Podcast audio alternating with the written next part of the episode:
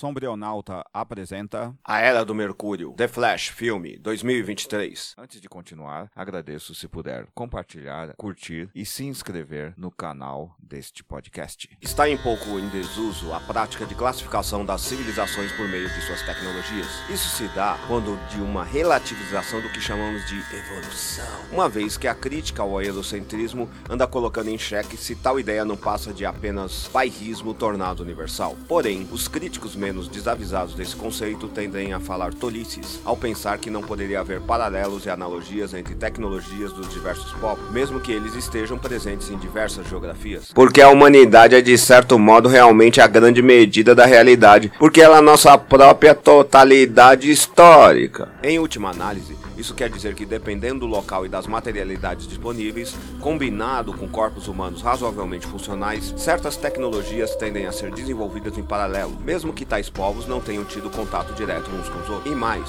o que chamamos de eurocentrismo, em verdade, bebe em uma série de raízes asiáticas e africanas que foram eclipsadas justamente devido à nossa ilusão ótica eugênica de acreditar que realmente os seres humanos que transformaram a Europa realmente surgiram de lá, como diziam os mitos aércios, tal qual fossem uma floresta plantada. Contudo, tais tecnologias também tinham seu prazo de validade, o famoso destino. Em dado tempo histórico, o domínio das mesmas levava à sua inevitável obsolescência devido a seu sucesso. Isso explica o fim de cada era, que dá lugar a outra, que tende a ter as mesmas necessidades que serão atendidas mais rapidamente e de maneira mais eficiente pela nova tecnologia. Isso explica porque se usava a classificação de certas civilizações por meio do modelo místico clássico das eras metálicas, passando por eras de ouro, prata, metais nobres, até a coligação das eras das ligas metálicas, como as de bronze e a romana, a de aço. Em cima dessa ideia que surgiram as classificações das eras nas histórias em quadrinhos. E o primeiro personagem da Era de Prata, 1956-1970, foi justamente o Flash, 1956, herói inspirado no mito greco-romano de Hermes barra Mercúrio. Ali estava tudo o que seria esse período das histórias em quadrinhos e que voltará a ser. O surgimento da assim chamada Era de Prata podia ser resumido da seguinte forma: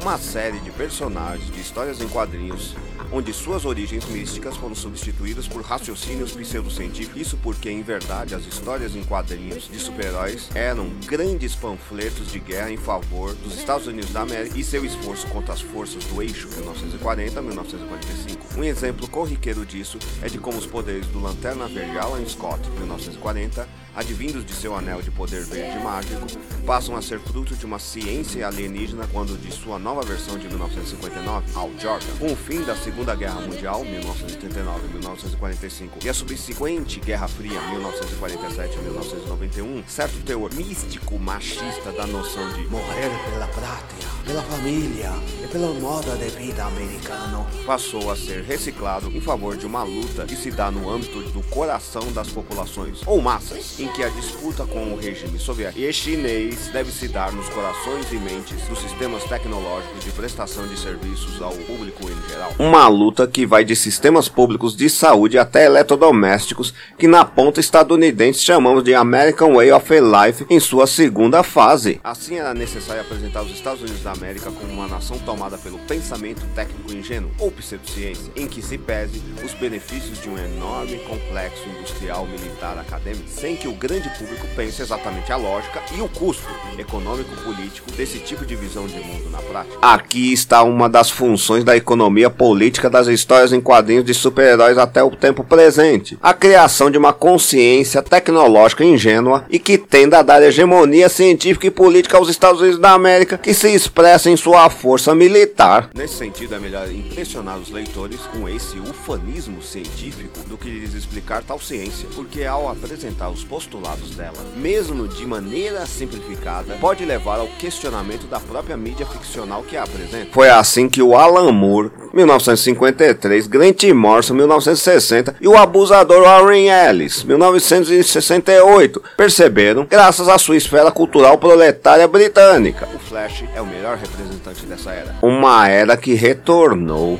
Flash sempre foi espantoso em sua versão Barry Allen 1956, porque ele é impressionantemente chato. Uai! Queridos, esse personagem é um grande exemplo de como mídias podem ser sumamente cansativas por serem extremamente cíclicas e superficiais. Afinal, essa é a função dela, escapismo. Basilarmente, escapismo é a tendência a nos desviarmos de temas cotidianos sérios em prol de algum entretenimento fútil, coisa necessária, aliás, justamente porque a vida cotidiana dos empregados e trabalhadores é profundamente enfadonha. A maioria do novo proletariado e precariado passa horas e mais horas de plantão em seus sistemas comerciais aguardando clientes eventuais. Para conseguir o duplo sentido de ficar alerta para realizar seu atendimento e simultaneamente não ser tomado por um tédio avassalador, essas pessoas precisam ver constantes vídeos de gatinhos, patinhos, empregadorzinhos, abusadorzinhos, assassinozinhos, politiquinhos e outros inhos brutais e sensacionalistas que possam ser absorvidos de maneira fácil e que não dependam de muitas horas de aprofundamento.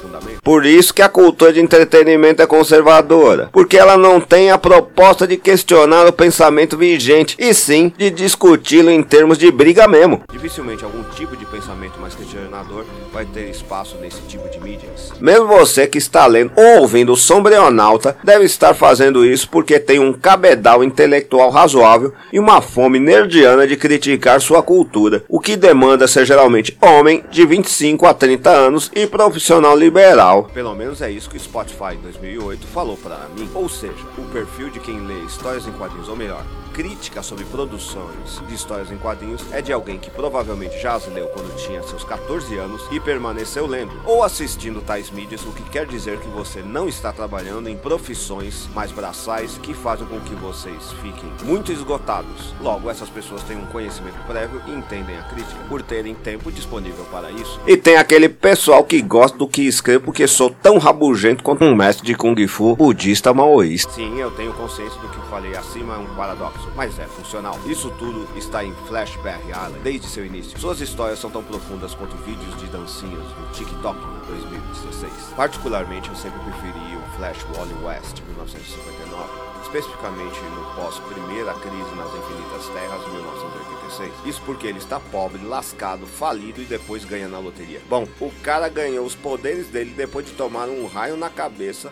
Logo, ganhar na loteria não deveria ser tão impressionante para nós assim. Histórias dele, então, com sua velocidade diminuída, eram bem mais factíveis, mais divertidas, porque no decorrer delas eram explicados os limites e impactos de ser um velocista. Ou seja, se evitava a pseudociência em prol da ficção científica. É logo depois do fim da Era de Bronze, 1970-1985, que tem seu fim justamente com o cancelamento da revista do Flash e da Mulher Maravilha, 1941. No caso de Flash Barry Allen, tudo sempre foi uma galhofada sem tamanho. O cara era imune à fricção, sempre chegava atrasado, dava socos em enorme velocidade sem quebrar nenhum osso e por aí vai. A melhor história que li dele foi quando o mesmo morreu lutando contra o Antimonitor, 1985. Porque ali ele paga o preço de ser alguém que se move na velocidade da luz, deixar de ser humano. E deixar de ser humano é morrer. Literalmente. A partir disso, nasce o pensamento mais bairrista e mais realista das histórias em quadrinhos de super-heróis, balizada por Moore e também por Frank Miller, 1957. É o começo do terrorismo como pensamento vigente dos super-heróis, coisa que acabou, a meu ver, com o filme do Batman 2022. E o terrorismo, acima de tudo, acredita que não deve se render ao destino. Mas o Flash sim, ele sim acredita. Então do que adianta correr tanto se eu sei onde você vai parar em Pequeno Deus? No filme, somos apresentados a uma das narrativas mais clássicas do Flash Barry Allen, principalmente depois de sua série televisiva de 2014 e 2023, A Morte de Sua Mãe. Esse é um dos mais interessantes implementos desse Flash, a tragédia pessoal. Originalmente, o Allen era apenas um cientista fazendo bom uso de sua curiosidade científica ao adquirir seus poderes.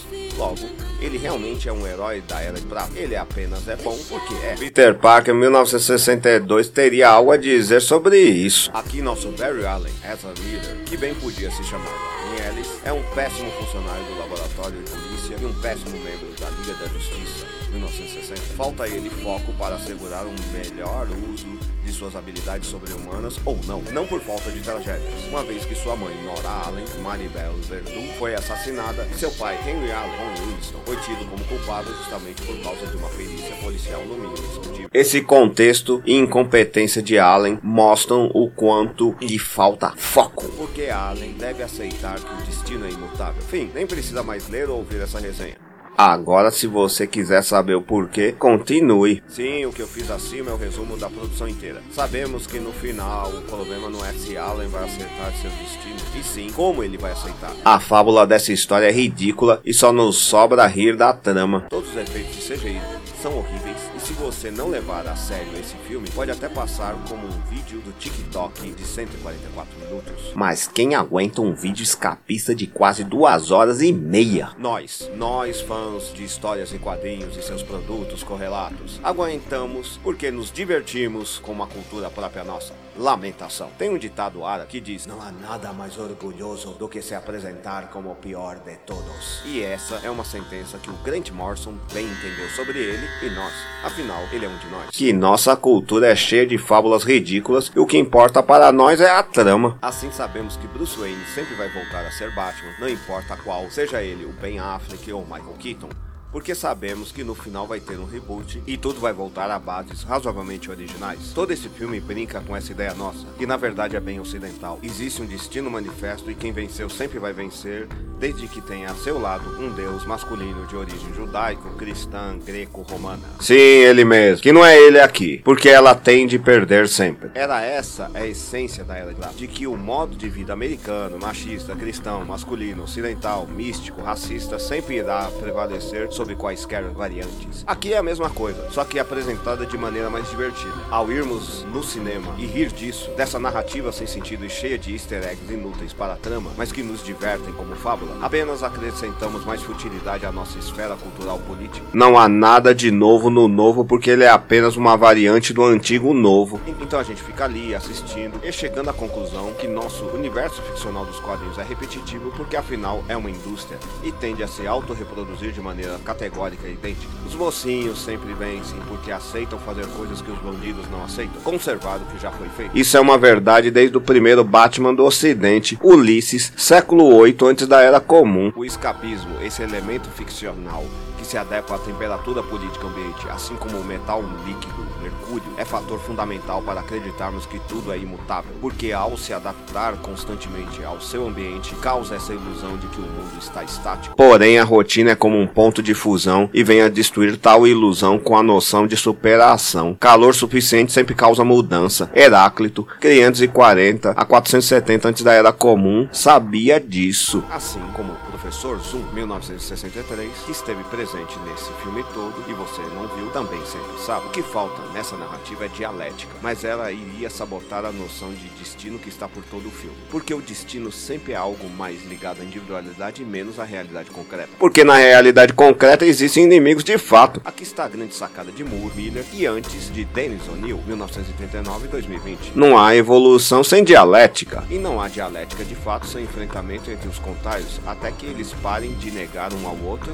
e se superem. Flash Barry Allen nunca se superou. É por isso que em dado momento tiveram que criar o Flash Reverso. Professor Zoom, porque o escapismo tem sim um limite e uma dialética. E essa dialética é a rotina. E a rotina, se bem executada, pode superar a si mesma. No fundo, Zoom está correto. Ele irá fazer os Flashes heróis melhores, homens adultos, ao eles entenderem que não podem proteger suas mulheres, e sim apenas aceitarem sua maturidade. Se você apreciou, compartilhe nas suas redes sociais. Dê um curtir se você estiver no Facebook. Dê 50 palminhas se você estiver no Medium. E dê finalmente um curtir e um compartilhar se estiver no Facebook. Ou, se estiver no WhatsApp, envie para seus amigos. Se estiver no TikTok, compartilhe também e divulgue. Se estiver no YouTube, se inscreva em nosso canal. Até mais. Até a próxima. Obrigado.